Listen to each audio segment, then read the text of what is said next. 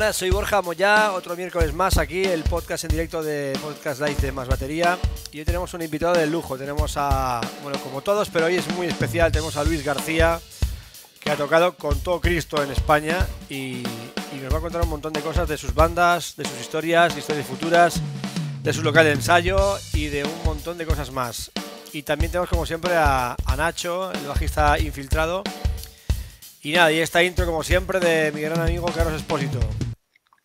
Hola Luis, hola Nacho, ¿qué tal? ¿Cómo estáis? ¿Qué tal? Hola, buenas, buenas noches. noches. ¿Qué tal? ¿Qué tal? ¿Has visto cómo le pega a Carlos Espósito? Es suyo la, la batería, lo que está grabado. Lo conozco perfectamente, muy amigo de hace muchísimos años. Es una- un amor de tío, es, es, es, un- es todo Sí. amor y un grandísimo profesional. Y toca que te mueres también. No nos verá hoy, ¿sabes por qué? Porque está ensayando hoy. Porque hablé con, con- con el pianista de, de la banda de Ramoncín y me han dicho, vamos a ensayar hoy. Entonces no nos podrá ver porque estará ensayando, nos verá después. Hanan Fani Sadir, corazoncitos, muy buenas. ¿Lo conoces, Luis? Perfe- Perfectamente. Ah, ¿es amigo tuyo, conocido tuyo? Es mi mujer. ¡Ah! ¡Hombre! Hola, Hanan, ¿qué tal? ¿Qué tal? ¿Hanan o Hanan? Hola, buenas noches. Hanan, Hanan, Hanan. Es mi, Hola, fan, nu- es mi fan número uno. Hombre, por supuesto, como la mía. mía. Fer, la jefa aparecerá por aquí de, aquí de aquí un momento para saludar. Sí. Un placer, un placer, un placer. Bueno, Luis, pues, pues muchísimas ganas. Como nadie. Pues un placer tenerte aquí en, en- en Más Batería en el podcast y, y la verdad que, o sea, me enviaste la, tu biografía, una, bueno, has tocado con todo el mundo, hijo mío. Bueno, con, no te crees. much- con muchísima gente. Ya Y me hubiera gustado. Aquí tenemos a la... o- ah, no, hola. Esta es mi jefa, esta es Fer, esta es la, Exacto. Se la saluda. A la sus jefa pies. de... Porque aquí está toda la gente. Pues no, pero has tocado con, con muchísima gente. Además, has tocado con bandas que para mí fueron eh, que fueron bandas sonoras de mi vida. Bueno, porque mi hermano Tony, que era el heavy de la casa, el mayor, fue el que me metió el veneno del rock and roll, del rock duro en las venas. Y pues estuve escuchando, pues bueno, me quería con, bandas como Sobredosis y como, bueno, Ramoncín espectacular también. eh, y con todas las bandas que King Kong también. Y, y nada, que es para mí pues un honor, porque cuando hablas con, con gente que son ídolos tuyos, gente que, que te ha hecho madurar musicalmente y como persona, pues es una pasada poder hablar contigo en persona y ya no Hombre. estar... Porque yo me acuerdo del- de la época de los, de los discos de 33 BPM, del vinilo grande, que veíamos que cuando salía uno nuevo ibas corriendo a ver los créditos, a ver quién lo había grabado, dónde se había grabado, los dibujos, las fotos y, y era una pasada y estabas tú por ahí también y bueno, increíble, increíble. Sí, con el pelo largo, una época, bueno, la época. Sí, yo también lo llevaba. Cuando comenzamos, ahora ya no tenemos tanto pelo. Bueno, Claro. tú sí, gracias a Dios. Sí, bueno, pero- eh, bueno, pues, pues claro, o sea, fue con- donde empezamos a Hola Manuel Bueno. Silva, perdona. la carrera musical, jolines, en, en aquellos años eh, fueron intensos, en los años 80, muy, muy, muy intensos. Nacho, ¿qué tal? ¿Cómo estás? Nacho, nuestro bajista Muy bien, infiltrado, aquí como siempre. Bueno, Bueno, yo, yo no, no llegué a, a escuchar directamente a, a Sobredosis. A mí me llegó un poquito más tarde. Yo soy más, más joven. Pero bueno, no por, no por ello dejé yo de, de saber de Sobredosis, de Bella Bestia, de Banzai, de todo ese, de todo ese heavy metal esencial español. Que no solo de Barón Rojo vive el heavy metal español. Con todo respeto, eh, también. Ni de bus. Pero eh, tú eres un- uno de los pioneros. Po- Y podríamos de, hacer y un de día, hecho, un de día- hecho, una de las. No, perdón, habla, habla. Di, di, di. No, no, no, no, que no. No, que ha, que ha habido un par de detalles, a pesar de. A pesar de no conocer Twist de primera mano, como te digo, un par de detalles que me, me hicieron, digamos, enamorarme de ti. Que es que Oh. estudiaste con Lipiani, el de los Pop Tops, que mi padre es hiper fan. Aquí el Mami Blue es un himno, es un himno en mi casa. Yo esa canción la amo y de hecho no me sin hacer una versión. Phil Trim, aquí mi padre, ído- ídolo suyo, pero a, a- a saco. Sí. Y luego va- varias anécdotas que, bueno, ya iremos, ya iremos viendo, por ejemplo, que cantabas tú tocando la batería en, en sobredosis el Doctor Doctor de UFO. Pues sí. Que es otra canción que no me quiero morir sin tocar, sin tocar con alguien que yo también me sé la letra y me parece una canción espectacular. Sí, espectacular. La, grabamos en el segundo disco. Schenker es tremendo, tremendo. Le grabamos en el segundo disco sobre y Sangre Joven, el último tema de la cara B. Sí, lo cantaba yo antes de tener un cantante, porque al principio éramos trío. Manuel Manrique, José Enrique Benito, tocando el bajo y yo la batería, éramos trío. Entonces, pues íbamos cantando cada uno lo que ponía, yo, lo que podíamos. Yo cantaba también el, el, Jumping Jazz Flags de, de, los Rolling Stones. O sea que era un atrevido. también, también. atrevido. Lo que pasa es que después cuando mm, vino Juan Huerta, nuestro primer cantante, mm. después eh, mm el segundo cantante, joder, no me acuerdo cómo se llama, eh, no me acuerdo. Y después Santi, que es nuestro cantante clásico, pues ya, ¿cómo voy a cantar yo? Es que mejor callarse, ¿sabes? Pues sí. Y con Lipiani, eh, yo no mm. estudié con él, o sea, estudiaba, eh, él tenía una academia que se llamaba Escuela de Batería Moderna, que la regentaba Rafa Pérez, eh, un batería eh, fantástico. En aquella época pues, tocaba con Paloma San Basilio, con mucha gente, y grababa con mucha gente. Eh, era, él era fusionero y asero más que otra onda. Conmigo flipaba con las cosas que hacía, joder, normal. a mí me pasa con, mis alumnos que digo, joder, ¿cómo haces eso, no? Y él tenía la academia de Rafa Pérez dentro de la tienda que se llama Preludio.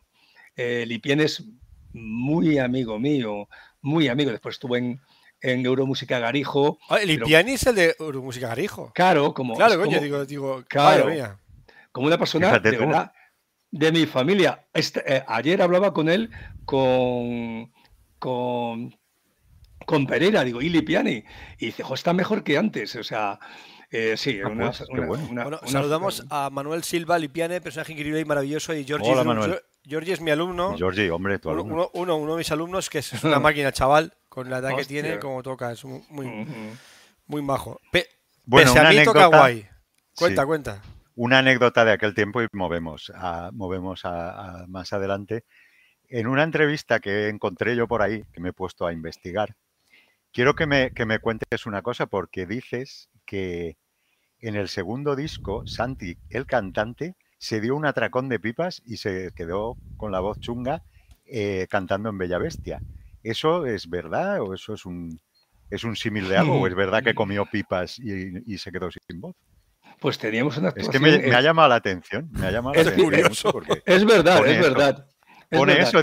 Digo, voy a preguntárselo a Luis, digo, porque, oye, un atracón de pipas y se quedó sin voz. Digo. Pues es verdad, mira, estábamos, íbamos a tocar, pues me parece que era es un pueblo de Madrid, de la provincia de Madrid, donde era el circuito de Heavy, en una plaza de toros que éramos sobredosis y tocaba de teloneros Bella Bestia.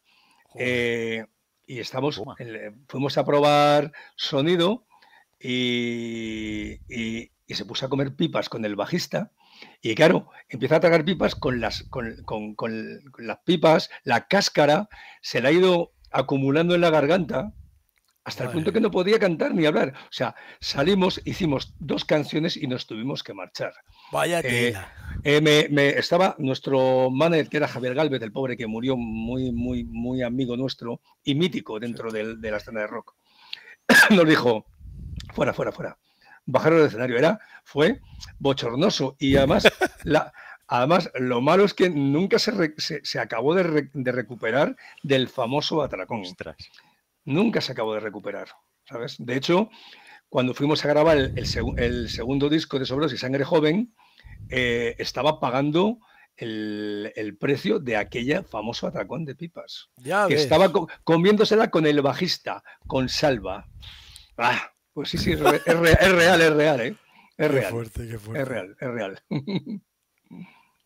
bueno, pues nada, eh, verificamos, le ponemos un ponemos un tic. Sí, por supuesto. Un, check-in ahí, un check-in. Sí. bueno, bueno, bueno, bueno. Qué guay, La verdad que, que además años años convulsos, ¿no? Y luego también el 88 fue, que empezaste con Ramoncín, ¿puede ser? Sí, estuve con, después de Sobredosis, hice King Kong. Sí. Hicimos un trabajo discográfico producido por los hermanos Peyronel.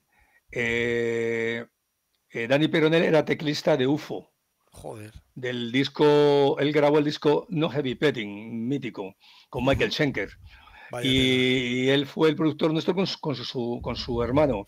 Lo grabamos en Madrid. Y bueno, pues no pasó, no pasó mucho con, con el, la compañía discográfica que se llama Phone Music, que era Moviplay antiguamente, la compañía que sacaba a Triana, ni más ni menos. Ya es. Eh, pues no, no hizo mucho, mucha campaña de promoción y nos acabamos eh, disolviendo. y justamente al poco tiempo eh, es cuando oh, entré a tocar con Ramón. Joder, con Ramón, sí. sí. bueno, con Ramón, con Ramón. Sí.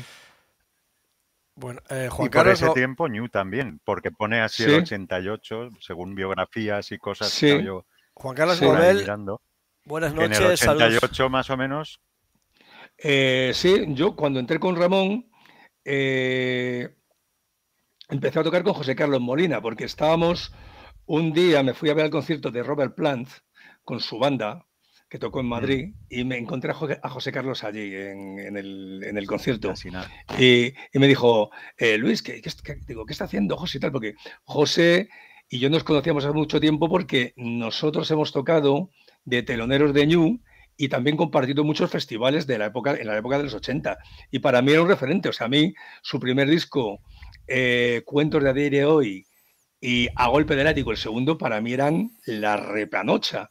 Y me encantaba su música y los chicos que tocaban la batería, entre ellos Enrique Ballesteros, mítico batería de Coz, el primer batería de Bellavestia era él. Eh, para mí era la, la repera, para mí José Carlos era un, ídolo de, mi juventud, ¿no? Y estuvimos hablando y dice, pues mira, pues estoy, que voy a montar una cosa en solitario como José Carlos Molina y pues me gustaría montar una banda. Y dije, pues mira, pues si quieres, yo tengo el guitarrista eh, eh, adecuado que era Carlos Cacutani, el bajista Javier Rocaberti y ensamblamos la banda para tocar como José Carlos Molina en solitario. Pero después le llamaron de la compañía de disco suyo, que era Barrabás, para hacer un disco en directo con New, que se convirtió en lo que era el famoso Imperio de Paletos, mm. Que grabamos en la sala canciller. Y me dijo, Luis, estoy pensando en... Claro, dice, estoy pensando en... Eh, me han ofrecido tocar, eh, grabar un disco en directo, eh, mi compañía de disco, dice, pero no, me gustaría no hacerlo con la banda anterior que, que tenía. No me acuerdo qué banda tenía en aquel momento, vamos, estaba Jerónimo Ramiro y no sé quién estaba mm. tocando la batería en aquel momento, no sé si estaba Enrique. Y dice, me gustaría hacerlo con gente nueva. Dice, ¿por qué no montamos New con la banda esta de, que tenemos actualmente en solitario? Y empezamos a trabajar pues, eh, en los ensayos lo, que es, lo que sería el Imperio de, Paredos, que tuvo un éxito brutal en su época. ¿eh? Bueno, quiero saludar a, Juan Carlos Nobel. Buenas noches, saludos a todos y en especial al maestro Luis García. Bueno, y la, pues, eh, danza. Sí. Juan Carlos es, ha, sido alumno mío durante mucho tiempo. Es una persona muy querida para mí. Y cuando toco en Madrid viene, viene de Rodi personal mío. Qué guay. Eh, a, ayudarme. Bueno, la verdad es que me monta él y me desmonta las cosas de una forma altruista, porque es una persona muy, muy querida para, para mí. Yo espero mm. llegar, llegar a, ser la mitad grande que tú y tener medio, medio Rodi que me monte, que me, monte para mí. Pero bueno, al final, al final también tiene su gracia montar y desmontar. Bueno, a mí, a mí me gusta bastante. Poca, eh, poca. Bueno, me gusta porque igual no he tenido a nadie ideal para montarme la, la batería perfectamente. Sí, sí, sí, sí. Bueno, New, o sea, eh, estamos hablando de, bandas míticas. Me, has hablado de la, de la sala canciller y viene a, la cabeza la heavy rock, los programas de rock de, radio de aquella época. Es impresionante. De cuando me iba yo con mi grupete encrucijada a hacer promo, íbamos a hacer radios, me he ido hasta Madrid a hacer una radio desde Gandía. Claro, con las fotocopias y con toda la historia, vamos. La gente de ahora no tiene ni idea de lo que era hacer promo antes. Eh, creo que era, era bonito, era, No sé si era por la edad o era porque era una otro, otro, otro movimiento, otra historia. La ilusión que teníamos. Brutal, hmm. brutal, brutal. Sí, sí. has escrito las, las. Has escrito las páginas del, heavy rock de España. Heavy rock, porque en España se llamaba heavy rock. O sea, espectacular, hmm. espectacular. Sí, sí, sí, sí, sí. Afortunadamente, tuve suerte. Sí, en aquella época era, era, era, créete, más fácil que ahora. Sí, ¿no? Sí, más fácil. Si lo hacías medianamente bien, sí. Enseguida tienes una compañía de discos que estaba dispuesta a grabarte una producción y promocionarte, cosa que ahora es muy complicado. Sí, te iba a decir, o sea, la diferencia con las con las con las eh, compañías de discos. Hola Alba Alcor, saludos, ¿qué tal han estado? Pues estamos, mm. estamos aún bien, aún estamos empezando hace un ratito. un placer. Porque el tema, Joaquín Garzón, buenas noches desde Valencia de Alcántara. Un placer, Joaquín, ¿qué tal? ¿Qué tal? Un saludo para, para Luis. Eh, ¿Qué te estaba comentando? Eso, eso, que ahora justamente no hay compañías de discos como tal, o no se mueve lo que deberían moverse. O sea, el, panorama musical ha cambiado. O sea, parece otro planeta, otra, otra raza, otra, otra cosa totalmente diferente, ¿no? ¿Qué opinas, Luis? Uf, pues fíjate, ya te digo antes, eh, me acuerdo, nada más formar sobredosis. Eh, bueno, yo me fui a la mili, volvimos después.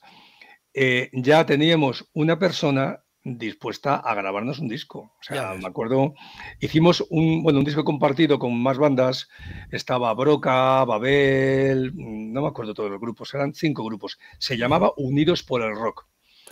Y grabamos eh, en ese disco compartido los dos temas más legendarios de Sobredosis, que son Chico y Aliate, compuestas por Manolo Manrique, mi compañero querido, y, y la la, figura clave de Bastrum Boom.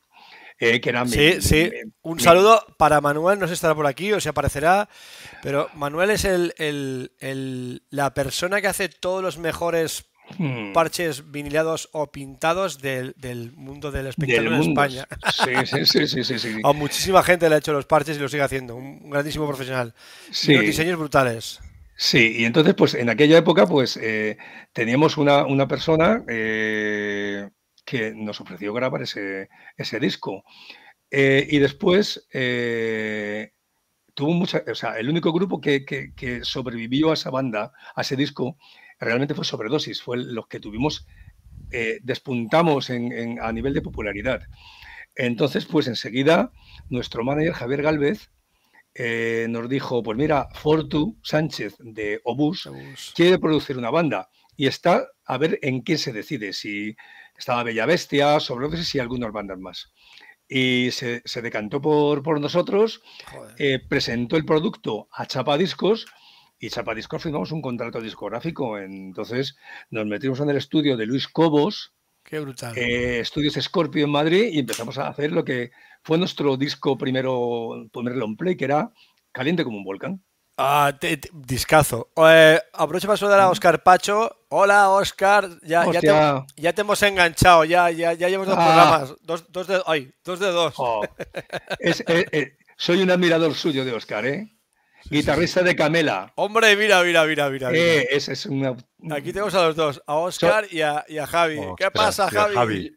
Yo soy un fan de, de ellos. Bueno, sí, sí, sí, nos vemos a menudo, casi todas las semanas nos compartimos unas Coca-Colas en el club de rock Tesola de mi amigo Juan en, en Madrid. Qué brutal, qué brutal. Bueno, tengo que deciros que, que, si Luis me deja, que la historia que empezó el miércoles, porque yo no conocía a Javi antes del miércoles, bueno, lo conocía de Mira, están con los ensayos ahora mismo. Pone aquí Javi. Yo no, yo, yo conocí a Javi un poco de redes sociales y bueno, le invité a venir. Digo, no sé si querrá venir. Y, sí, sí. Fue un programa memorable que Luis también lo estuvo viendo. Y luego nos vimos el sábado en Madrid. Lo tengo que decir que, quedamos en Madrid y nos vimos en Madrid y nos fuimos al Piratas a cenar. Estábamos con, la hija de, de Javi, mi mujer y yo. Bueno, increíble. Javi, lo digo públicamente, pedazo de anfitrión. Mm. Podéis ver en las redes sociales que acabamos en la cama.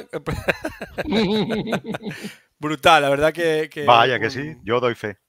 Un, gustazo. Pues sí, esto, esto, esto de podcast se está poniendo de, muy guay con gente muy top. Oscar Pacho también es una grandísima persona con ganas de, de, ir sus cosas y de, y de que nos sigan y de seguirlos. Os lo recomiendo, ¿eh? Os lo recomiendo. Pues él, tiene en, las redes y en YouTube un canal que, que tiene, ha subido unos vídeos tocando la guitarra, que de verdad es impresionante. ¿eh? Lo, estuve viendo, lo, estuve viendo, el otro día y eh, un auténtico maestro. Oscar, ¿se llama como tú el canal? Voy a buscarlo por aquí. A ver si lo sacamos por aquí. Bueno, pregúntale algo, Nacho, a, a Luis mientras busco yo esto. Ah, aquí lo tenemos. Bueno, no, eh, preguntar, ¿no? Eh, yo qué sé, enseñar a, la gente quién es Luis. Teloneasteis a Judas Priest, tener 84 también, he visto, en la hmm. gira de Defenders of the Faith. Que se dice pronto. Yo lo digo porque yo he anunciado este podcast también a la gente. Este señor es este y este y este. Entonces, que vean que sí, que es todo certificado.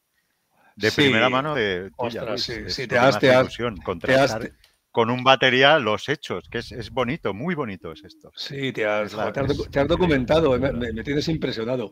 Eh, sí, eh, nuestro manager Javier Galvez es que es un auténtico manager de la vieja escuela.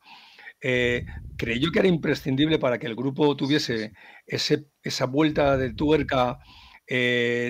todavía no ha salido, no ha salido el caliente. Eh, dice, tenéis que tocar en, una, escena que tenga mucho público. Y entonces habló con, Jesús Caja, eh, que era el manager de, de Barón Rojo, de Banzai, que era la competencia suya, pero entre ellos se llevaba muy bien. Dice, me tienes que meter a sobredosis. Y fue una, imposición eh, de nuestra oficina de manager que, que tocásemos ahí. Y bueno, la verdad es que Mm, recuerdo esa noche cuando tocamos el Doctor Doctor. Eh, la intro, que es una intro acústica con un solo de guitarra, con guitarras, todos los mecheros en, el pabellón de Reportera de Madrid, que es que se ponían los pelos de punta. Fue una maravilla. Y vamos, ahí conocimos a, Dave Holland. Sí, mira, eh, eh, Luis Mito sí, está... dice Luismi también, que lo habíamos visto todos, sí. Bueno, déjame que corte un poquito, que yo soy despedirme de Oscar, que se van ya que tienen camino para allá. Eh, bueno, Javi es un tipo cautivador, ya te digo, es un, es un pirata, pero un pirata, pirata amoroso. Oye, esa, experiencia, Luis, increíble, ¿no? Ah, sí, sí, sí, sí. Es que eh, nosotros, pues, es la primera actuación potente ante un público tan grande es que el pabellón de deportes del Madrid era muy grande, ¿eh? o sea, completamente lleno en ese disco tan potente de, Judas Priest. Y bueno, eh, me acuerdo que Dave Holland estuvo viéndonos toda la actuación a un lado del escenario. Eh, a, Halford y al resto de la banda, Kiki Dowen, Glenn Tripton, les vimos ahí por los camerinos. saludamos, pero con Dave Holland sí, porque es que le gustó mucho el grupo. De hecho, el segundo disco lo grabamos en, los estudios de Ibiza, que él estaba también, era parte integrante del, equipo de, los, de los Mediterráneo Studios. Y estuvimos hablando mucho de él porque él hablaba español. Él hablaba español y mm, la verdad me, encantaba también esa batería. ¿eh? Tristemente murió y tristemente también tuvo una historia eh, fuerte con el tema de la violación de, aquel niño de 16 años que ingresó en prisión y murió, en, murió en España. Vino a España y, murió el pobre que ya había dejado la batería, pero una batería realmente impresionante, sobre todo no con Judas Priest, cuando le escuchábamos en un grupo que se llamaba, que estaba Glenn Hughes, Trapis. Era, pero un batería de, de, rhythm and blues de, era súper, súper versátil. No pensemos que era el batería de Sí, que se había quedado en ayuda, sino tenía. Tocaba alucinantemente bien, ¿sabes? Era una cosa espectacular, ¿sabes? Y me acuerdo de las noches cuando acabamos de grabar la sesión de grabación que nos quedamos cenando en los Mediterráneos, que tenían restaurante, comida, alojamiento. Y bueno, era una maravilla. Una persona que tocaba excepcionalmente bien, ¿eh? Mira, a pesar de ese raro, de ese estilo raro que tenía. Increíble. Eh, no, Luis me comenta que, en Málaga cree que murió eh, No, eh, murió en Galicia. Ah, en Galicia, en Galicia. Sí, en Málaga murió murió este guitarrista mm, Gary Moore. Ah, Gary Moore, sí. Sí, sí. Gary Moore. Sí, sí. Que también pasaba mucho tiempo por aquí, por. por, uh, tenía que salirse. Sí, sí, sí. Claro. Sí, sí, sí, sí, sí. Oye, eh, no lo he comentado, pero te, eres un tío moderno. Te ve con la silla de, gamer, los cascos. joder, que es, tío. Esto, esto, es de mi hijo todo, ¿eh?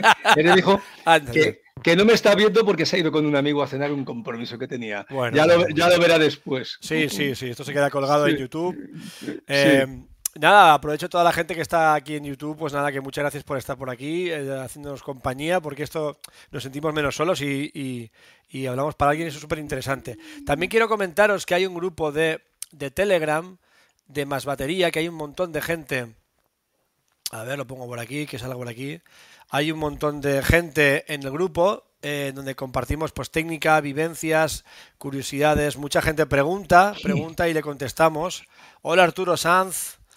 Eh, nada, pues eso, si os apetece meteros en grupo Telegrama, hay mucha gente, está Carlos Espósito, hay mucha más gente metido, Pepe Busquets y gente potente por ahí, que siempre resuelven dudas y también nos rimos un ratito también. Hmm. Y estamos preparando una quedada, creo, a ver si podemos eh, hacerla, una quedada, a ver si puede ser en Valencia o, o donde pueda ser. Bueno, ya vamos hablándolo.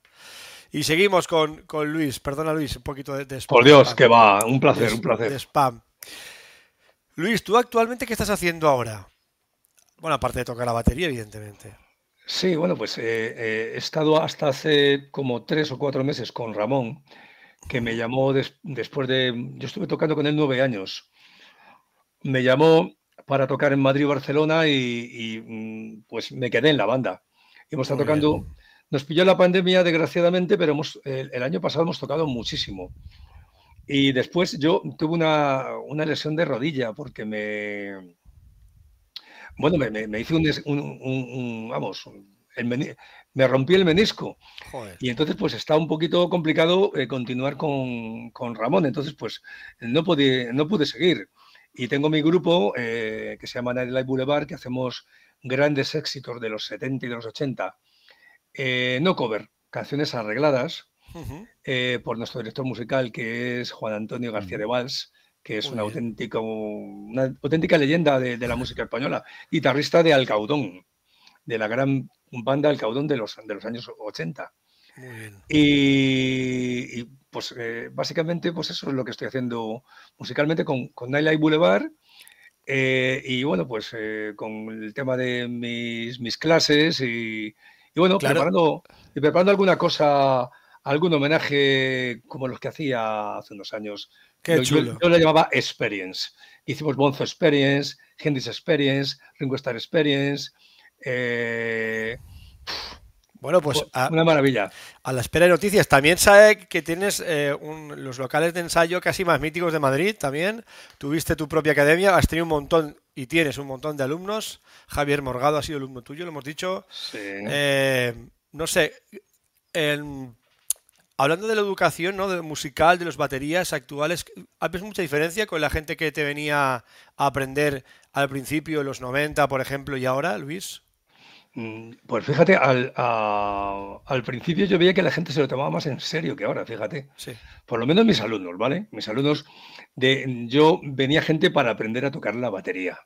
Eh, como puede ser Javi, eh, Dani Pérez de Saratoga, eh, mm, Juan Tarodo de, de, Ole Ole, Jandro del Canto del Loco. Mm, he dado clases a miles de personas pero he tenido, el placer de que muchos de ellos pues, ah, han, llegado a ser alguien en el mundo de la, música.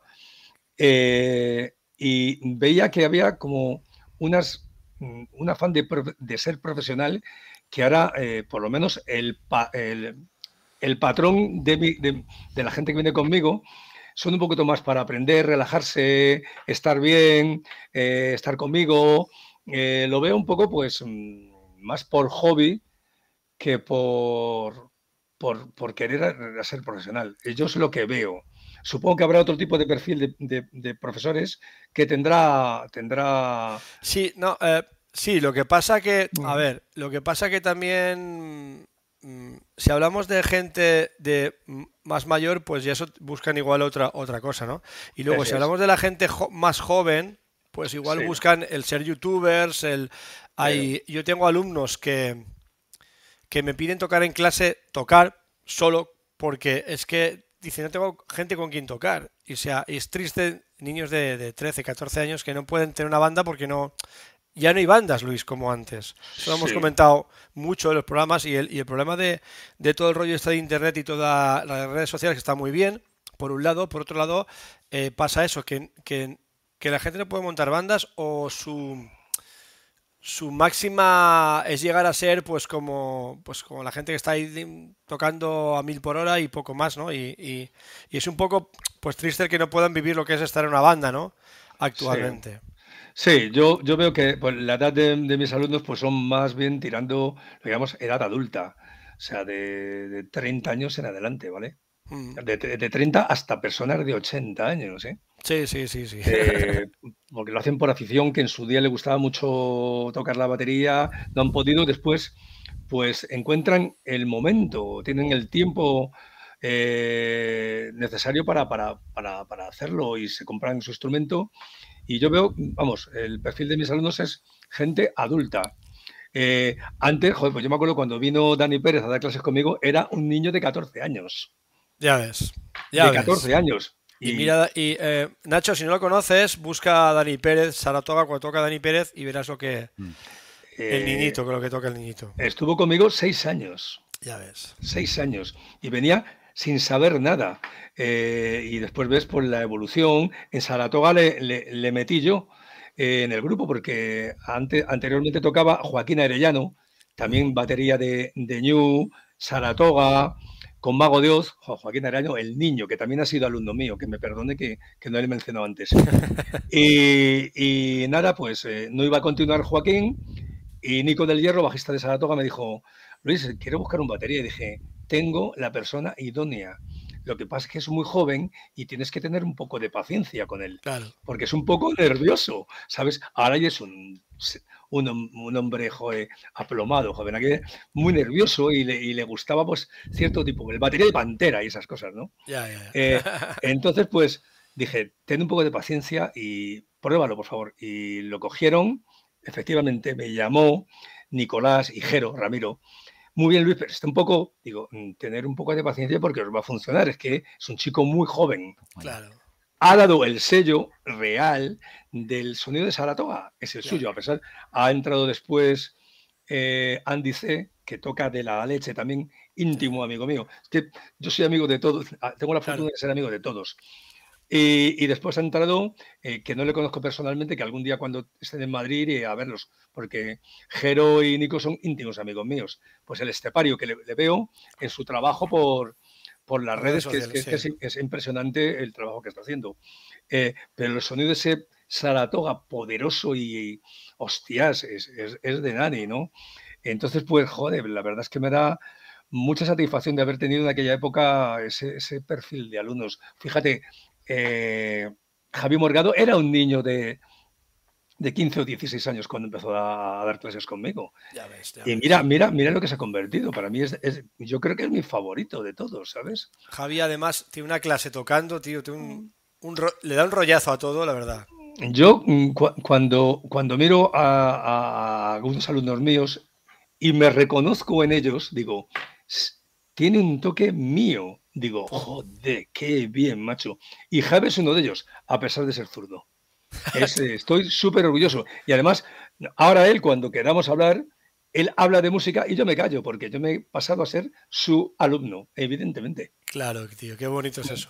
Sí. Qué bonito es eso. Oye, cuando dabas, bueno, cuando das, no, cuando das clases, eh, em, ah, em, no digo que, cómo enseñas, pero sí qué, libros has usado o, en qué te basabas. ¿Has cambiado la metodología un poquito? ¿Te has adaptado un poco? ¿O, o siempre has tenido unas bases claras? Porque, a ver, aunque los tiempos avancen, está claro que los clásicos son los clásicos y todos mm. hemos cogido un stick control, un syncopation, hemos cogido eh, bueno el método de, de, de, de Yace, de Regalí, de el, el, libro, el de ¿cómo era este? El de la batería pop. Claro, sí, sí, que todo el mundo, tú, tú a, la hora de, aplicar metodología, mm. usas tus cosas. Sí. Yo te explico. Yo eh, cuando empecé a, Yo estaba tocando con sobredosis y ya íbamos a por el tercer disco, ¿vale? y, llega un día que yo fui a, Preludio, a, la tienda de José Lipiani, a comprarme unos platillos o algo. En aquella época usaba Paiste, joder, que eran los 2002, eran una Hombre, por supuesto. Entonces, pues, este, este, este trocito se lo voy a dedicar a mi amigo Abel Garro, del grupo de Telegram porque es, es enemigo acérrimo de Paiste, ¿no? Dice que, que él es capaz de reconocer un Paiste porque no le digo tú, digo, has tocado. Bueno, es una, una, una, una paría de él, pero, pero sin embargo, Paiste. Eh, a mí me gusta bastante Paiste y tiene sus detractores y sus, y sus, y sus amigos. Sin embargo, los 2002 son unos platos para mí super heavy, tío, brillantitos y ole, ¿eh? No, no me acuerdo si era 2002 o cuando sacaron la serie Rude. Hostia, la, bueno. Eran, baratísimos porque nadie los quería, evidentemente. Ya, ya, ya, era, era, como una cosa, un prototipo casi. Pues eh, fui allí a, hablar con él y digo, José, ¿sabes qué me pasa? Es que veo que me repito mucho tocando. O sea, tengo una, serie de, trucos que empleo mucho y, yo había, yo era autodidacta, ¿no? De escuchar a la, grave, a la grande bandas, a Alex Zeppelin, a los Beatles, a, Jimi Hendrix, a los Who. Pero claro, digo, es que noto que es que me, me falta un empujón. Y dice, joder, pues toma clases aquí que está Rafa Pérez, que es un auténtico maestro, un profesional. Mira, mm, vamos a hacer que una clase y baja y habla con él. Entonces, pues yo empecé a, dar clases con, Rafa Pérez. Estaba con Paloma San, Basilio en aquella época. Y era, sobre todo, un, enfoque hacia el jazz y, bueno, pues yo estaba, pues, lo, me llama los rudimentos, los libros clásicos de latín, pues, pues todo, todo, todo, todo. Entonces, eh, y, la lectura. Eh, después di clases también con Tony Vázquez, que era el batería de, la banda, murió el pobre hace unos años, tocaba con, tocado con todas las bandas, Radio Futura, con Manolo Tena, joder, tocaba con todo el mundo, macho.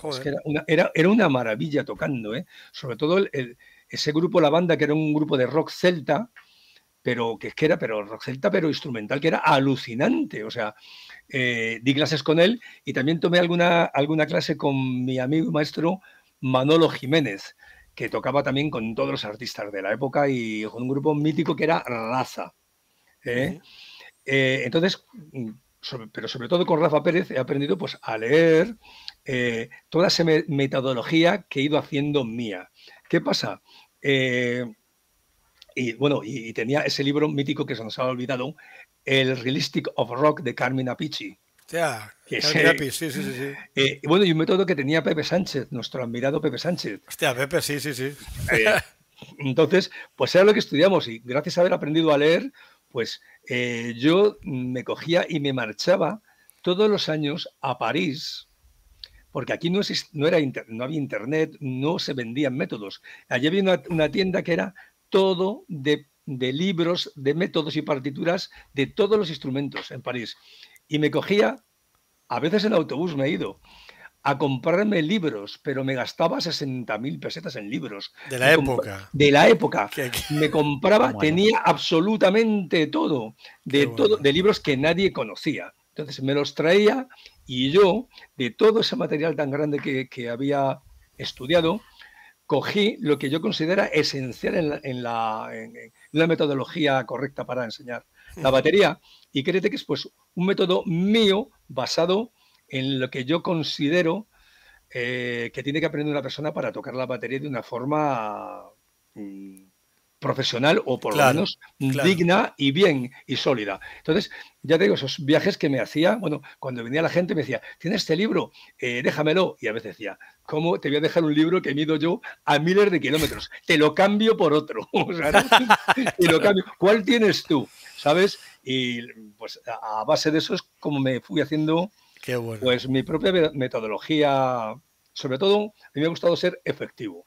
Claro efectivo y tocar de una forma musical, que es lo que yo siempre he hablado con, mis alumnos y lo que yo aprendí de, Rafael. sí, realmente preparar a la gente a ser un profesional, a vivir de esto y a, y a, dar lo que te están pidiendo. Porque a veces mucha gente que se, que, que se equivoca un poco de lo que le están pidiendo, igual, igual no pide que seas un super máquina, pero sí que es un tío profesional, cumplidor, serio y que toques lo que te piden que toques. sí. Sonido sólido, un tempo sólido también, supongo. Sí, y sobre todo, pues es que te digo que eh, aquí, cuando vamos a establecemos una, un, contrato entre alumno y profesor, eh, el que pone las normas soy yo. O sea, quiero decir, el que marca la directriz y el camino soy yo. A veces hay gente que te sigue preparar, te exige preparar canciones de su, de su grupo, evidentemente lo, tienes que, aceptar. Pero sí, ah, me acuerdo, me ha pasado algunas veces que venía, sobre todo, con un famoso influencer, gurú de, de, las redes, eh, que se ha hecho millonario, mm, no, no, es necesario mencionarle, que llegó un día a, un sábado que quería que le diese clases y viene y digo, vamos a empezar. Dice, no, no, pero yo leer, yo no quiero leer. digo, bueno, pero es que no es posible. O sea, eh, no es que yo eh, estoy dando clases de chino, de inglés, de ruso, pero yo a mis alumnos no los enseño a, leer. Yo, yo, no sé leer el idioma.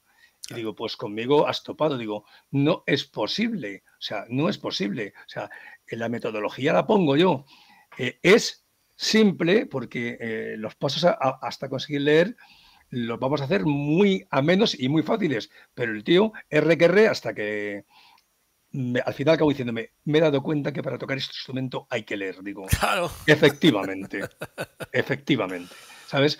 Entonces, pues eh, cuando ha habido alguno que ha querido, no es que yo leer, digo, pues lo siento mucho, pues búscate otra persona, ¿sabes? No, es que hay, hay que leer. Mira, yo, eh, yo tengo un libro, se llama tocar la batería no es tan difícil que mucha gente me ha dicho, ah, la batería, digo, digo, dicho, no es tan difícil. O sea, lo que hace el, el, sistema block es que te facilita el camino hacia el solfeo rítmico. O sea, nunca es un método que sustituya una cosa, sino que es como una especie de una, herramienta mm. más para acabar entendiendo el solfeo. Sí. Porque al final, si tú quieres tocar música y quieres divertirte, tienes que entender lo, que pone una partitura, si no, no, no es factible. No, no es necesario leer música para tocar bien, eso es evidente. Eso es verdad, eso es verdad. Es evidente, evidente, pero sí tienes que tener cierta habilidad. Y, hay en ciertos trabajos que te dan un papel y si no lees, mm, tardas dos minutos, dos minutos en salir por la puerta. Y luego, y luego, mira, además, te digo una cosa, aparte de que sea para trabajar, es como un analfabeto del castellano de otro idioma. O sea, el saber escultura, y si tú sabes leer, tendrás mil puertas abiertas. Además, no, olvidemos que, el, que el, único el único lenguaje más universal del, mundo es la música, porque todo se escribe igual. Todos son las mismas reglas, mismas normas o muy parecidas. Entonces, joder, saber escribir tienes un mundo abierto increíble. Sí, sobre todo cuando, cuando se te ocurre algo y, tienes que tocarlo otro día y, como, como, bueno, ahora lo plasmo, como... ahora es más fácil porque tienes un móvil y haces, lo tocas en la batería o lo cantas, ¿no?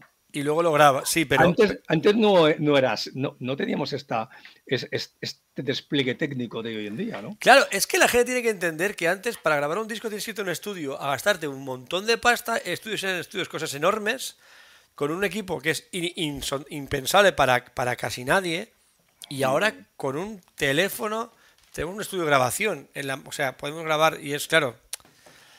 A veces intentar explicar esto a, gente que no ha vivido en esa época es muy, a veces es muy complicado porque es otro como otro planeta realmente. Ya lo creo, ya lo creo, es evidente. Eh, antes es que teníamos otro, ya te digo, era imposible conseguir un método de batería aparte de lo que, lo que has mencionado tú. Sí, lo que, lo que había por aquí. Luego estudios de clásico, de clásico en caja sí que había mucho, pero en, pero en batería había muy, muy, muy, muy poco. Estamos hablando de los años 80 y la gente que estudió en los 70 era todavía más complejo, ¿sabes? Claro. Muchísimo más complejo. Claro, claro, porque sí que no había, no había nada de, además, em, em, cuando estuvo aquí Ramón Ángel Rey, que es un grandísimo amigo nuestro, lo conocerás, y un grandísimo batería de jazz. ya, lo, creo. Grandísima persona, la verdad.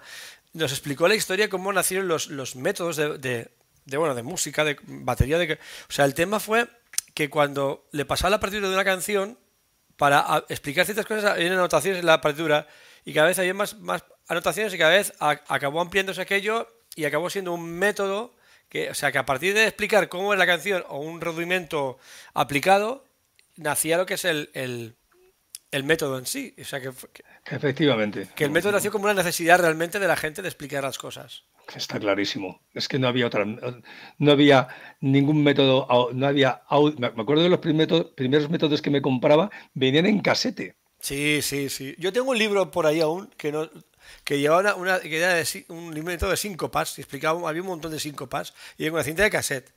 Y que valía Sí, una pasta aquí.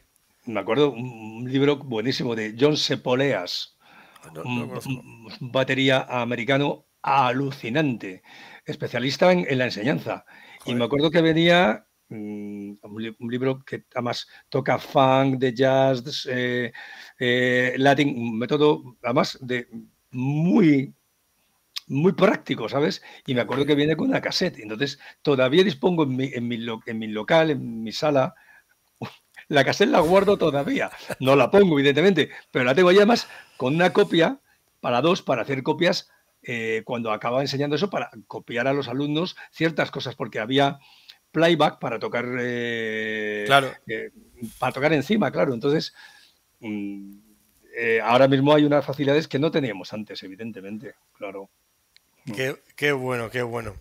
Qué bueno. Oye, eh, por tus locales, Mira, dime, Nacho. no, que al, al- al hilo de todo esto que comentáis, eh, a, a mí me pilló la, la transición dura de Internet en la universidad. Entonces nosotros hacíamos polvo Google buscando tabulados de bajo, de guitarra. Y de hecho nosotros, cuando no había YouTube, nosotros nuestro YouTube era el VHS. Que había algún Hombre. loco que tenía Canal Plus o que tenía la MTV. Y tío, tengo un concierto de ACDC aquí, y te pasaba Vaya. la cinta, claro. Y ahora hay gente incluso que en YouTube sube VHS, en, los Sí, sí, sí, digitaliza. sí. Que por cierto, aprovecho para hablar de un canal de YouTube, Nacho García, no sé si será tu hijo Luis, No. que es el, el- pues es un canal donde he encontrado vídeos tuyos. He Ah, encontrado vídeos de, Na- Nacho García, eh, sí, hay, de mío. hecho un sí, un vídeo tuyo de, del año María Castaña, más o menos, eh, de, de, de sobredosis y pones solos de batería o introducciones de batería de Luis y te sales ahí, pues en el en un momento Alex Van Halen, en un momentazo heavy melenón, Oye, oye, ahí espera, espera. Que... dislocadísimo. Sí, sí, es Eso- increíble, tío. No, dime, increíble. dime, dime, dime el, el canal, el canal, dímelo. lo Nacho García es. es- Nacho García y lo y hay uno que pone solo de batería de Luis o algo así, a ver, Sí. que lo tengo aquí anotado en un, me hice un documento con A ver, Nacho Gar... registros A ver. Es que Nacho... Sí. hay- hay, Nacho García famoso, entonces no es esto, a ver. Nacho García, eh, eh, alumno mío, ahora está trabajando en Estados Unidos Ujú. en, en- en- en la Disney. Joder, eh, Castaña. Mm, sí, sí, sí. Casi nada. Sí, sí, sí, sí, sí, sí, sí, sí. Un, tío maravilloso que tuvo un grupo, él era de, Badajoz, es de Badajoz, y hubo un grupo que ganó un concurso en, su tierra, no me acuerdo cómo se llama, y, tuvo un notable éxito en, la zona, sí. Al final se marchó a Estados Unidos, ha tenido un éxito. Bueno, y también trabaja con Marvel, con, con, con Marvel en los estudios Marvel. Madre Sí. mía. Oye, una cosita. Nacho García, eh, ¿no tienes el enlace, por ahí, este Nacho? Te lo mando, sí, te lo mando aquí en el, a ver si me deja en el chat este. Y si no, por WhatsApp y lo y lo, y Es que quiero, quiero, quiero verlo, quiero a ver. O, bueno, o podemos ver un solo por tuyo por ahí, en este Luis. Eh, jo, pues eh, eh, a ver en, en Nacho García. No bueno, y si no, os, estará- os sigo contando, os sigo contando cosas interesantes de Luis, que yo me he informado sigue, y estoy sigue. aquí contentísimo. Pues bueno, cuenta, cuenta, eh, cuenta. más cosas que encontré por ahí, Luis. eh, más adelante otros, otros grupos. Hiciste un tributo a la Average White Band, que resulta que yo los conozco, Mm, porque me llamó la atención que son un grupo de funky escocés, son blanquitos y barbudos, sí, y tocan funky que te caes de culo.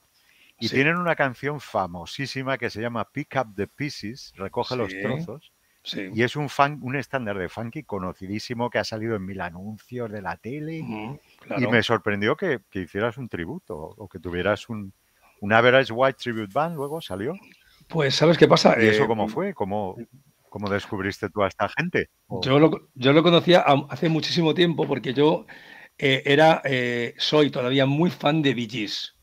Eh, me ha mandado Nacho, que no sé si Ah, nos estará viendo, un, un, un links en YouTube mm, en privado eh, eh, y, y tengo aquí el enlace. Ese lo he puesto yo. Lo he puesto yo. Luis tocando, lo tengo aquí, si quieres, lo- eh, Luis García tocando con el grupo Sobredosis parte 1. Te lo pongo, Sí, vamos a ponerlo. al momento que comparta, eh, compartir pantalla. El García. Vale, un momento le, le doy al play. Sí.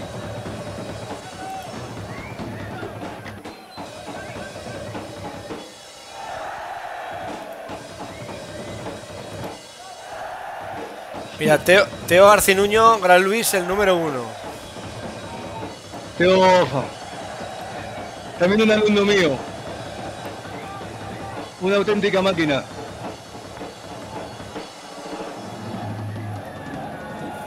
Yeah.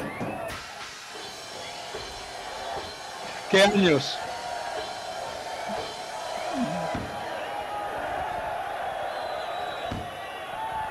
Vaya tela.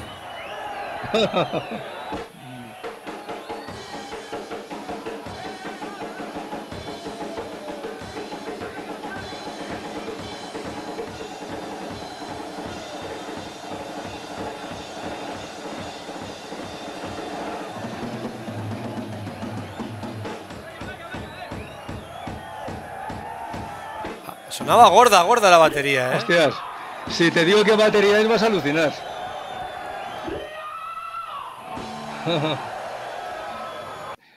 Era una batería Honsui con bombos de 24 pulgadas. Te lo iba a decir, digo, tiene que ser una Honsui. ¿Sabes que yo trabajé como, como con Honsui como diseñador Sí, de producto? Un sí, par sí. de añitos. Sí, sí, sí, lo sé. Que intenté eh, empujar un poquito la marca, pero eh, hay gente que que no cree ni en lo que tiene en casa, por decirlo, por decirlo finamente, porque es una, es una marca espectacular con un potencial brutal, pero tristemente pues no ni ellos No. mismos creen lo que pueden hacer. Pero bueno, La, la batería eran, eran, eran realmente buenas, ¿eh? sí, suen- no, y ahora actualmente, te, te digo, los moldes que usan ahora son los mismos que usaban en la época, construyen exactamente igual, la verdad, pero bueno. Sí. Oye, pues la batería sonaba espectacular, tío. Heavy metal. Total, total, lo que de aquella época. Oye, Sí, habla. sí. Con esa actitud, esa actitud claro, así. tío. Claro, En, eh, mira, en, la- en- en- en Pick Up the Pieces, ahora mismo en, en mi, en mi página Facebook, he publicado esta mañana eh, la canción tocada por mi grupo, Super Funky Express, en, en el Orange Café. La podéis ver. Ah, Una pues, versión pues muy, muy, muy, muy buena. Y lo que te contaba, eh, yo era fan de los Gees. Entonces, eh, el productor de Gees era el mismo productor de, de, de Average White Band. Entonces dije, coño, eh, este grupo, y empecé a, a ver y bueno, me, me quedé alucinado. Bueno, ahí tocaba Steve Ferrone, el, Oh. gran, el gran maestro de la batería. eh, que, bueno, y me, me encantó tanto que, que en aquella época Mapex, eh, cuando estaba Juan Manuel Eh, me dio un dinero para hacer un CD eh, con la marca, por, por- por detrás estaba la, la marca Mapex y Regal Tip, que eran las baquetas Sí, que, sí, sí. que ellos trabajaban. Entonces me dio un dinero y con eso lo invertí en grabar el disco, que era un disco que se grababa, se regalaba en las tiendas eh, para los clientes de, de Mapex. O sea, fue una Qué tirada que, que tengo yo alguna copia y a Juan Manuel se quedó con un- unas cuantas cajas para ir regalando. Qué y, fuerte. y dije, pues, pues, venga, fue como un tipo EP. Hice unas canciones eh, person to person, pica de pieces, pero sin metales, era todo tocado con guitarra. Y era un, un quinteto.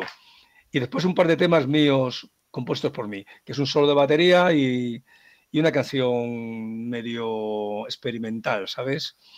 Y ahí fue donde hicimos eh, este disco. Esa- ese disco dio origen a Super Funky Express, que fue un grupo producido por Molly Duncan, saxofonista de Average White Band, que tuvimos la suerte de trabajar con él. Y era el saxofonista de la banda, junto con Sid Gold, que es el trompetista de, de Josh Michael, entre otros. Joder. Sí, Palabras mayores. sí, sí. sí. Oye, eh, eh, hola a todos. Siento no haber podido llegar. Eh, Vicente Ascaso siempre viene a todos los podcasts, no se pierde ni uno. Hola, Vicente. El hecho es llegar, aunque sea tarde, pero llegar y estar y, Mm. y que te lo puede- y que no te lo puede- y que no te lo cuente, que lo cuentes tú. Gracias, Vicente, por estar ahí. Eh, Luis, no hemos hablado, siempre Hola, hablamos Vicente. un poquito de, de- del, equipo. Em, ¿Con qué tocas actualmente? ¿O qué es lo que más te gusta tocar? ¿Qué marcas has, conocido, has tocado? Sí. Poquito. Mi, primera batería fue una Tama. Que, una Tama Swing Star, la primera generación de Tamas que fabricaron, que lo, traían en Maxi Musical, en la calle Leganitos. Me la compró mi padre, en paz descanse. Eh, le, le, hice entender cuál era lo que yo, qué era lo que yo me quería dedicar, que era tocar la batería. Y él, mm, amablemente, con su esfuerzo y el con de mi madre, por supuesto, me compró esa batería. En un día también que no me, no me olvidaré de él porque cuando fui a comprar la batería y aparcamos en esa calle que era tan difícil de aparcar, que vino mi pobre tío a cargar la batería recién comprada, estaba el grupo Tequila, que justamente acababan de salir en, en el programa 1, 2, 3 y tuvieron un éxito imparable a, la cumbre, ¿no? Y me acuerdo que estaba ahí eh, comprando un bajo Felipe, el bajista, un Ibáñez, que lo compraron sin funda, se lo llevaban así también con la tienda. Y estaba eh, Manolo, el batería de tequila, que se murió el pobre desgraciadamente también, eh, explicándome qué era esa batería Tama, porque yo no conocía esa, esa batería. Yo me quería comprar me quería comprar una, una batería Bruno, que era una batería que estaba fabricada en Madrid artesanalmente por un, hombre que se llama Bruno, que tenía una tienda en la calle Valencia, en Madrid. Y la batería Bruno valía el doble que una Tama. Esa Tama valió 45.000 pesetas y las Bruno andaban por 75, 80.000 pesetas. Ya ves. Y Manolo de, Tequila me contaba que es una, una batería que era del, holding de, de, Ibanez, que estaba muy bien y me estuvo contando que era una batería que después ha convertido en una, marca. Imagínate. Top, top, top, Esa fue mi primera batería. Después eh, mm, me compré la Honsui. Eh, he tenido Sonor Signature, Yamaha. Eh, es que he tenido de, Premier. Premier, o Premier me encantaba. Premier es, yo tengo una, una Artist Series de Abedul que es un mm. bombo de 20, increíble eso, es un sí. Sí, tenía, mm, yo tenía la, eh, la de Arce y la de Abedul, no me acuerdo cómo se llaman los modelos, eh, la Signia. Sí. Y era, era una, maravilla. También he, tocado con Mapex mucho tiempo. Yo estaba muy ligado a Euromúsica Garijo a través de Lipiani. Eh, pero ya en mi, última época, cuando tocaba con, con, Mapex, fui a tocar con, con Stevie C, guitarrista que, ha tocado conmigo siempre, y éramos teloneros de John, de, John, John Mayall. Joder. Eh, y entonces yo vi a un señor que tocaba ahí la batería, que era señor mayor, de, John Mayall tiene ochenta y tantos años. Claro. y, vi que tenía una Ludwig con una caja Superphonic, con esa batería Ludwig, y dije yo, hostias, aparte como tocaba el señor, es que no me acuerdo cómo se llama, es que era alucinante como tocaba, ¿no? y dije, a mí me gusta esto, este es el sonido que me gustaría tener. Entonces, pues eh, me puse en contacto con Superbox, eh, que eran los, importadores de Ludwig, pues eh, ofreciéndoles que yo quería pues mm, colaborar con ellos y pues mm, he tenido pues ellos me consiguieron las baterías me trajeron una Vista Light eh, la Keystone, la batería Black Oyster de Ringo Starr y otro, dos o tres más. O sea, a mí no pienso cambiar de Ludwig eh, jamás porque ah, es el sonido que siempre me, ha gustado. Ya, ya, ya. Lo que buscabas, lo que buscabas. Sí, efectivamente. Sí. Muy bien. ¿Y en platos que usas? Pues ahora estoy usando unos platos, son Mármara, que ah, coño. un chico de Alicante que se llama Tomás. Tomás, chico, dice. Un saludo para Tomás de Morgan Mallet, que hace unas baquetas espectaculares. Espectaculares, espectaculares, sí. Casi, casi, vecino mío y, sí, claro, hombre. Y está tocando con Murat eh, Diril hasta, hace, hasta que empezó a traer los Marmara Tomás. Los escuché, los probé y, es con lo que toco ahora mismo. Con las baquetas de Tomás, sus platillos y, y Ludwig el mundo es un pañuelo, el mundo es un pañuelo. Joder, ya lo creo. Oye, también sé que en tus locales hay gente, gente ilustre, ¿no? Porque tenemos ahí a, José Bruno que, tiene su estudio montado en tus locales. Increíble, ¿no? No es por nada, pero para mí es uno de los... Eh, un innovador en sonido, en, tocar, en, todo. La verdad que... Sí, José, pues desde hace ya bastantes años se montó, primero cogió un, local para dar sus clases y después yo he visto cómo ha, surgido eh, su proyecto de, grabación de baterías online. Que los has empezado, cómo se ha ido comprando equipo, cada vez mejor, previos, eh, microfonía. Eh, tiene un estudio realmente impresionante, aparte que él lo hace muy, muy, muy bien. Y es muy, muy amigo mío. Estuvo conmigo en el concierto de Bonzo Experience que organizamos eh, en la sala live con un éxito espectacular, espectacular. Muy genista, genista, esa es. La, gente, es que es, es una, una, barbaridad. genista la gente tiene que saber, porque hay que hacer justicia sobre eso, mucha gente lo sabe y mucha no, que Yamaha es lo que es. Porque Yamaha vino, compró Premier en su día. El, subidón fuerte de, Yamaha fue cuando compró Premier, se quedó con todas las patentes y luego pues eh, pasó lo que pasó con Premier. Pero realmente eh, Yamaha, el cambio de su... Bueno, la, famosa, la, la 9000, la Recording Custom, se empezó a fabricar cuando estaba... Con, bueno, cuando Premier estaba con Yamaha, era propiedad de Yamaha. Ya sabemos dónde sale el sonido Yamaha de, la época. Increíble. Los mejores cromados del mundo, Premier, sin duda. Sí, sí, sí. He tenido muchas. Eh, después tuve también eh, una que hicieron Premier Series, que era el top de gama. Sí, sí, sí, sí, sí. Una, locura. me, Encanta, Pero bueno, eh, y ¿Qué nos depara el futuro, Luis? Que, tus locales van a seguir, por supuesto. Supongo que gozan de muy buena salud, porque aunque no hayan grupos, sí que hay eh, gente que demanda los locales, ¿verdad, Luis? Afortunadamente la música se ha convertido en, una, afición. Si tuviésemos que vivir de los profesionales íbamos mm, bastante mal, ¿sabes? Entonces la gente pues hace su esfuerzo de cogiendo un local, a veces se meten cuatro grupos en un local para que les valga más barato y sí, llevo, llevamos ya 19 años casi allí. Sí, y además pues mm, todo con un trato muy cercano. Ahí tengo mi escuela de batería también. Y bueno, con, mi grupo Nightlife Boulevard, pues en principio no, tengo otros, otros proyectos aparte de, rehacer los experience poco a poco. Eso sí que molaría, eso sí que me gustaría verlo. Y, tocar, y tocar, por favor. Ah, ah, bueno, pues, pues sí, hombre, sí. Por supuesto. No, te lo quería, no te lo iba a decir, pero para mí sería un, por, Dios. Pues un súper honor, la verdad, estar contigo y con gente de tu talla, como Javier o mucha más gente. Por supuesto, estarás invitado, cómo no, cómo no. Pues, y, Nacho también, si quiere venir a tocar alguna canción. Claro. Dios. Nacho, te pilles el bajo, te vienes conmigo para allá. Espera, tiene un poquito más de cobertura hoy, no sé si nos ha oído. Sí. Luego, se lo digo yo. Pues Luis, eh, un placer enorme, con ganas de a ver si también coincide otro día que vaya por Madrid y quedamos, quedamos. Hombre. Quedamos con Javi, contigo, con quien tú quieras. Luis Carlos Márquez Villarejo, grande Luis como maestro y mucho más como persona. Yo fui alumno suyo hace muchos años. Me acuerdo de él perfectamente. Joder. Luis Carlos trabajaba, sí, en un banco. Muy bien. Oh, qué, bonito es, qué bonito es eso, ¿eh, Luis? Oh, me ha dado mucha alegría, le tengo mucho cariño. Un saludo, Luis Carlos, de, nuestra mm. parte. Pues no quiero robarte más tiempo, Luis. Yo me lo he pasado pipa, porque además, ya te digo, para mí especialmente, y para Nacho, pero para mí especialmente eres parte de mi, de mi historia musical.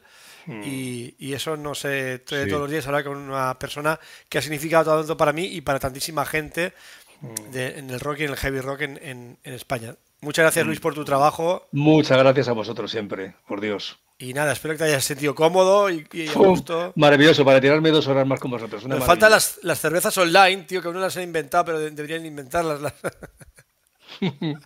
Aquí, está esperando.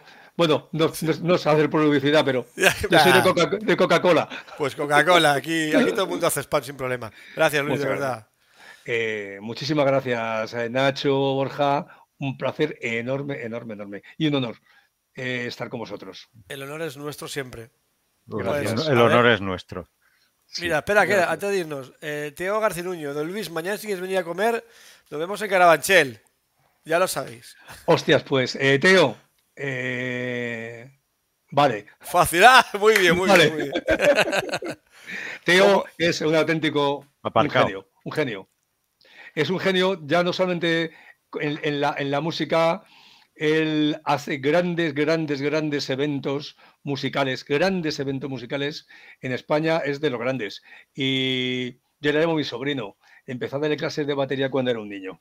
Ahora es un empresario de éxito, que, lo cual me enorgullece muchísimo. Pues un honor que esté, que esté por aquí. Muchas gracias. Mañana vemos, Teo. Bueno, también recordaros a todos los que no seguíais más baterías, si os ha gustado y os apetece, pues ya sabéis, os suscribís, que eso pues nos ayuda a, aunque esto se hace por amor al arte muchas veces, pues, pero nos gusta que la gente conozca gente como Luis, gente como Javier Morgado, gente como, como Ratache y muchísima más gente. Y eso se consigue gracias pues, a vuestro apoyo y que estáis ahí siempre. Muchas gracias de verdad, Luis, Nacho. Un placer.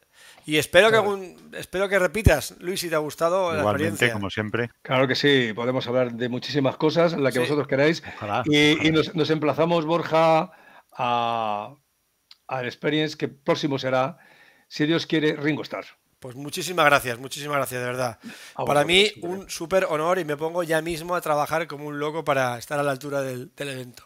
Claro que sí, muchísimas gracias. Gracias Luis, a ti, gracias siempre. Nacho, mil gracias. Nacho, buenas noches. Muchas gracias. Nos vemos. Gracias, buenas noches. Hasta, luego, hasta luego, hasta luego, hasta luego, hasta luego.